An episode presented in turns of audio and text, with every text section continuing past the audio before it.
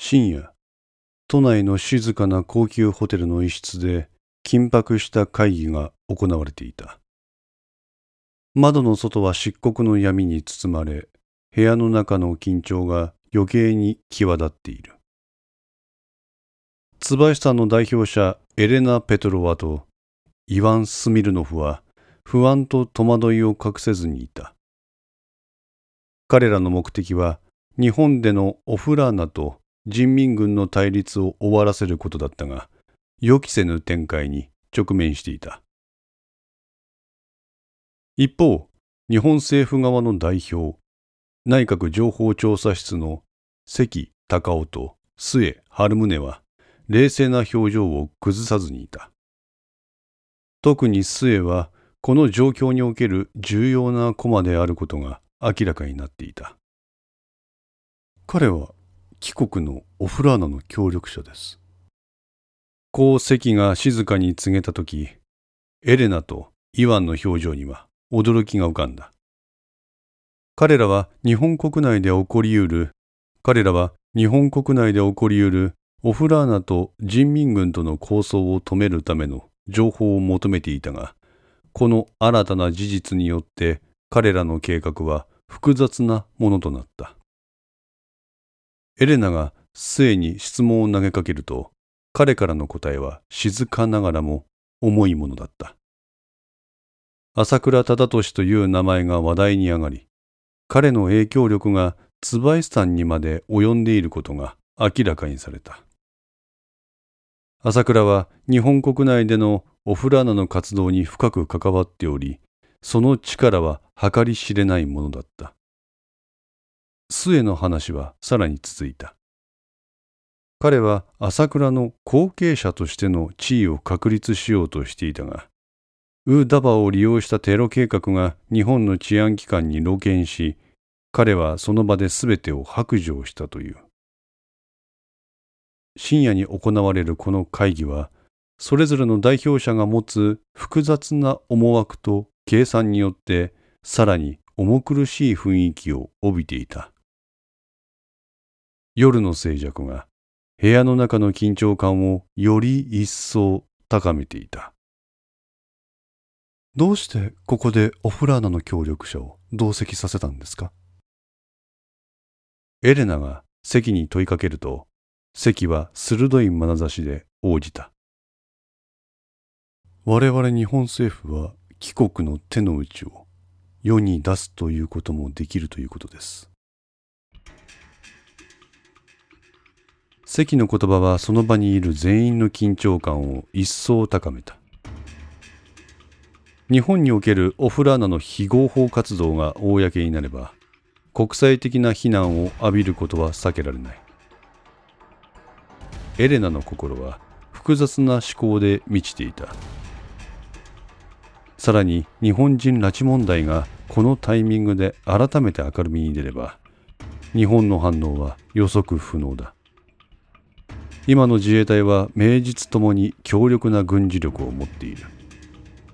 もし奪還作戦を行うとなれば。彼女の目は一瞬、イワンの方に移り、その後再び席に向けられた。今回、椿スタン外務省から日本政府に提案があります。部屋には重苦しい空気が流れ、時計の秒針の音だけが時間の経過を刻んでいた。深夜に行われる会議の重圧は、彼女たちの肩に重くのしかかっていた。そしてそれぞれの心には、それぞれの国の運命を背負った思いがあった。ああ、司教はい。解放軍の関係者の可能性があります。解放軍か。神谷からの連絡を受けた片倉は思わず顔を拭った。彼の大きな手が顔をなぞる仕草には疲労と緊張が混じり合っていた。あこれ以上はちょっとうちでは無理です。あだ、ありがとう。隣にいた岡田に向かって片倉はうなずくと彼はそのまま部屋の方へ向かっていった。こちらの準備は整いました。いつでも動けます。よし。今のところは待機。おそらく明日の朝には動いてもらうことになるから、それまでは休んどいてくれ。了解。どこか神谷の声の様子がおかしい。そう感じた片倉は、どうした？気にかけた。すると彼は、正直、震えています。ああ、俺も震えとる。片倉さんもですか。ああ、よく考えたら晩飯食ってねえな。ああ、低血糖がね、俺。こう言って彼はポケットの中からナイロンの薄い袋に包まれた茶褐色の飴玉を取り出してそれを口に入れた。カラカラと口の中で転がす音が電話越しに神谷に伝わった。張り詰めていたものがどこか緩んだのか彼のこわばった声が変わった気がした。片倉さん飯はちゃんと食べてくださいよ。うん。俺はカツ丼取りました。ん？験担 んなベタな何か？うんまあいや。いいんじゃねえの？俺もカツ丼にしようかと言って片倉は神谷との電話を切った。彼の前のモニターには椎名が映し出されている。相変わらず彼の表情に目立った変化はないおいしいな。椎名はすぐさま彼の呼びかけに反応した。何ですか？利権自由クラブの離間作順調や。どうや？ちょっとここいらで晩飯でも食わんけ。時計の針は22時を回っていた。飯すら食わせんってなるとただの虐待やろいや。ああ、てか、俺も食ってね。カツ丼なんかどうや？カツ丼？おう。まるで刑事ドラマですね。あ、あれはドラマの話。調べ室にカツ丼なんか持ち込まんけどね。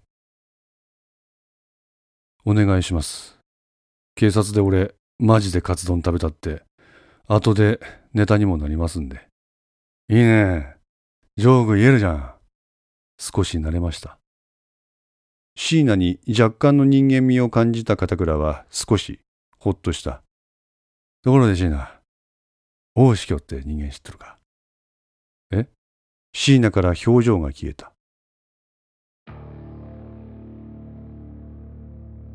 王司教ああ、王司教。中国人ですか？うん、解放軍の軍人らしい。解放軍？どうして解放軍が？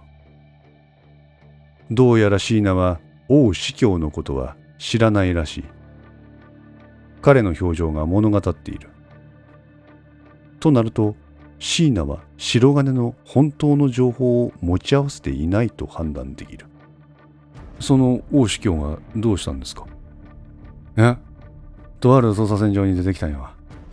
ああ、お前が知らんがえたら本でいい。何でも知っとる椎名さんやし、とりあえず聞いてみただけや。しかし今、解放軍って言いましたね。ああ。解放軍が何か食いつきがいい。しかし、片倉の方も大した情報を持ち合わせていないため、彼は椎名の言葉をいなした。すると、岡田が部屋に戻ってきた。自衛隊には大司教の情報を伝えました。どうやった？少なくともこの金沢駐屯地の方では預かり知らない情報のようで、情報本部の方で調査をするとのことでした。そうか。同盟理事官は今、別室で食事中です。何食ってる？カツ丼のようです。理事官も験担ぎか。ここまで来ると、天命頼りということか。岡田、お前も食事はまだだろうと言って、片倉は自分と椎名の分を合わせてカツ丼を3つ手配せよと彼に命じた。カツ丼を食べる銅맥のもとに片倉からのメッセージが届く。おお、司教。人民解放軍総参謀部第七情報分析局。残りわずかの飯を書き込み、味噌汁でそれを彼は胃に流し込んだ。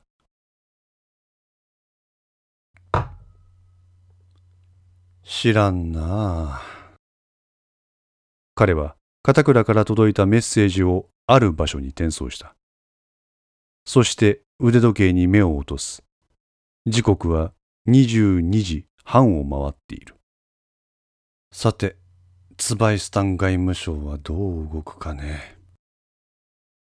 こう言ってスマホの画面をスライドさせた彼は表示された画像に目を落とす。今まさにこいつが交渉役で関と末に対峙してるってわけか。アナスタシア・ペトロワの妹。エレナ・ペトロワ。部屋にあるモニターには椎名正明の姿が映し出されていた金沢駅の交番に詰めている相馬の携帯にも王司教に関する情報が入ってきていた。どうした？難しそうな顔をして携帯電話を見る相馬を気にかけた古田は声をかけた。片倉班長からです。この人物について情報はないか聞いてくれって。ん？誰に？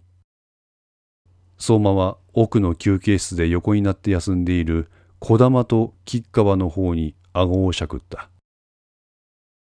二人は死んだように寝ている。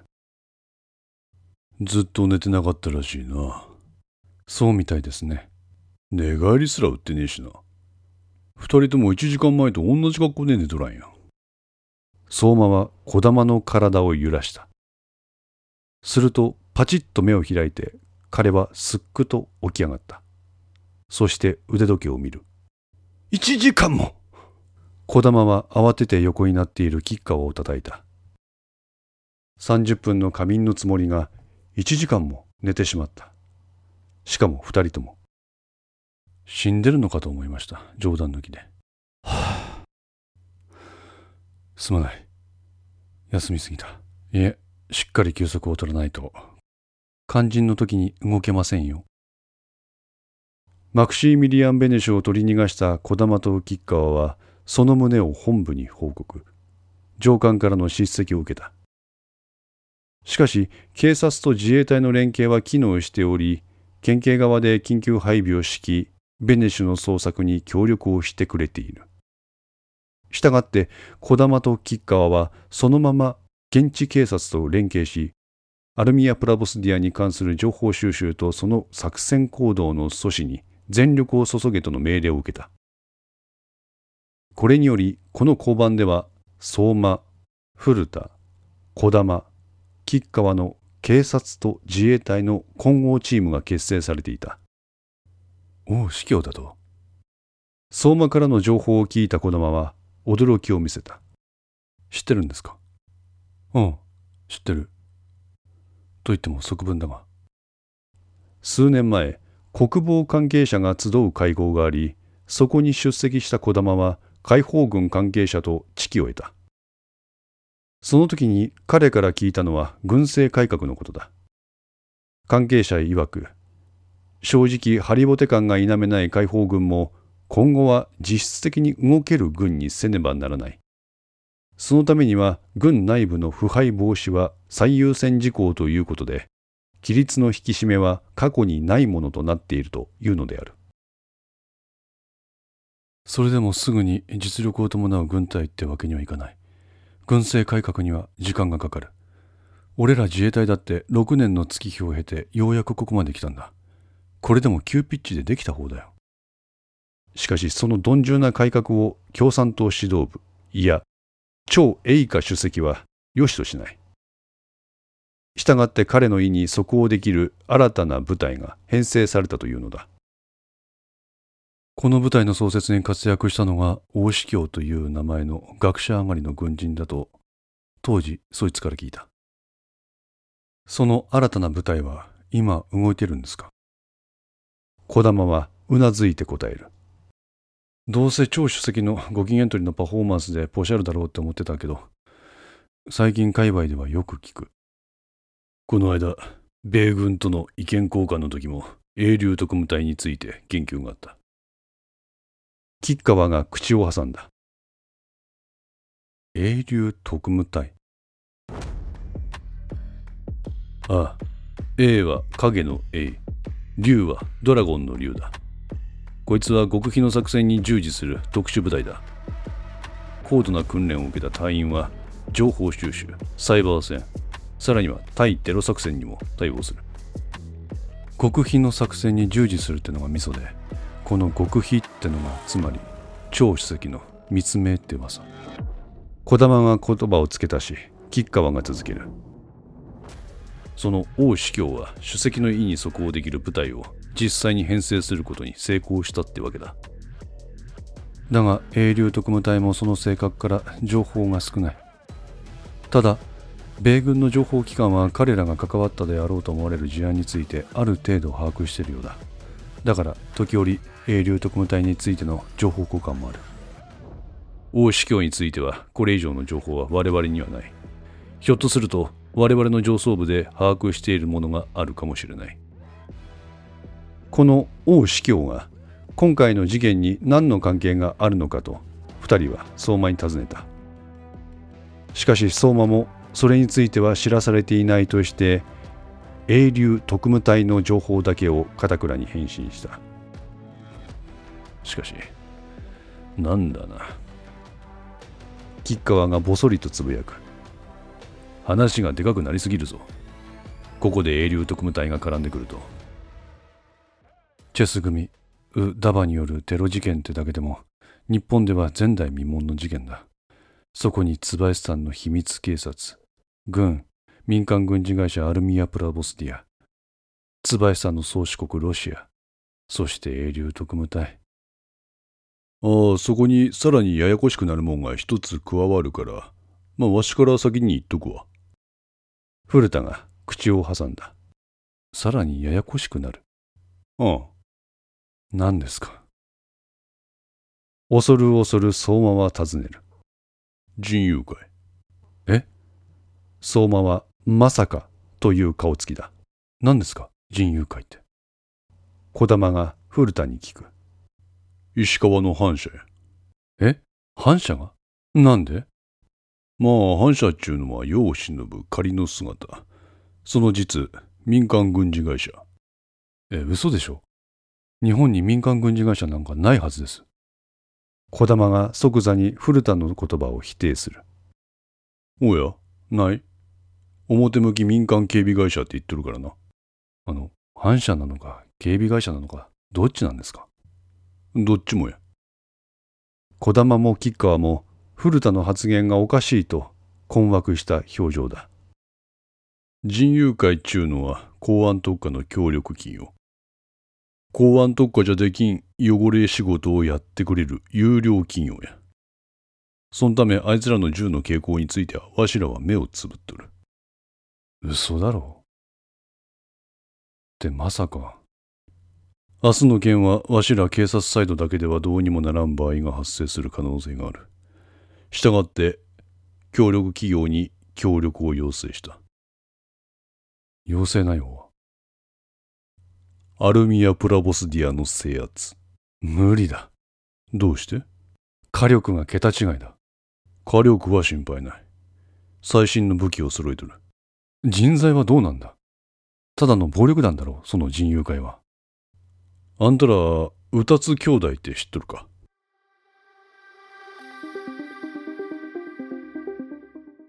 古田の発言に児玉と吉川は驚きのあまり言葉を失ったようだ自衛隊特務の教官とか言ったっけ嘘だろ。本当や。5のセンスリーいかがでしたでしょうか？ご意見やご感想がありましたら Twitter からお寄せください。皆様の声は私にとって非常に励みになりますのでぜひともよろしくお願いいたします。お寄せいただいた声には実質ですが何かしらの返信をさせていただきます。また iTunes Music Store の中のレビューも頂戴できれば嬉しいです。闇と船 F の活動状況については Twitter をメインに報告いたします。よろしければぜひフォローください。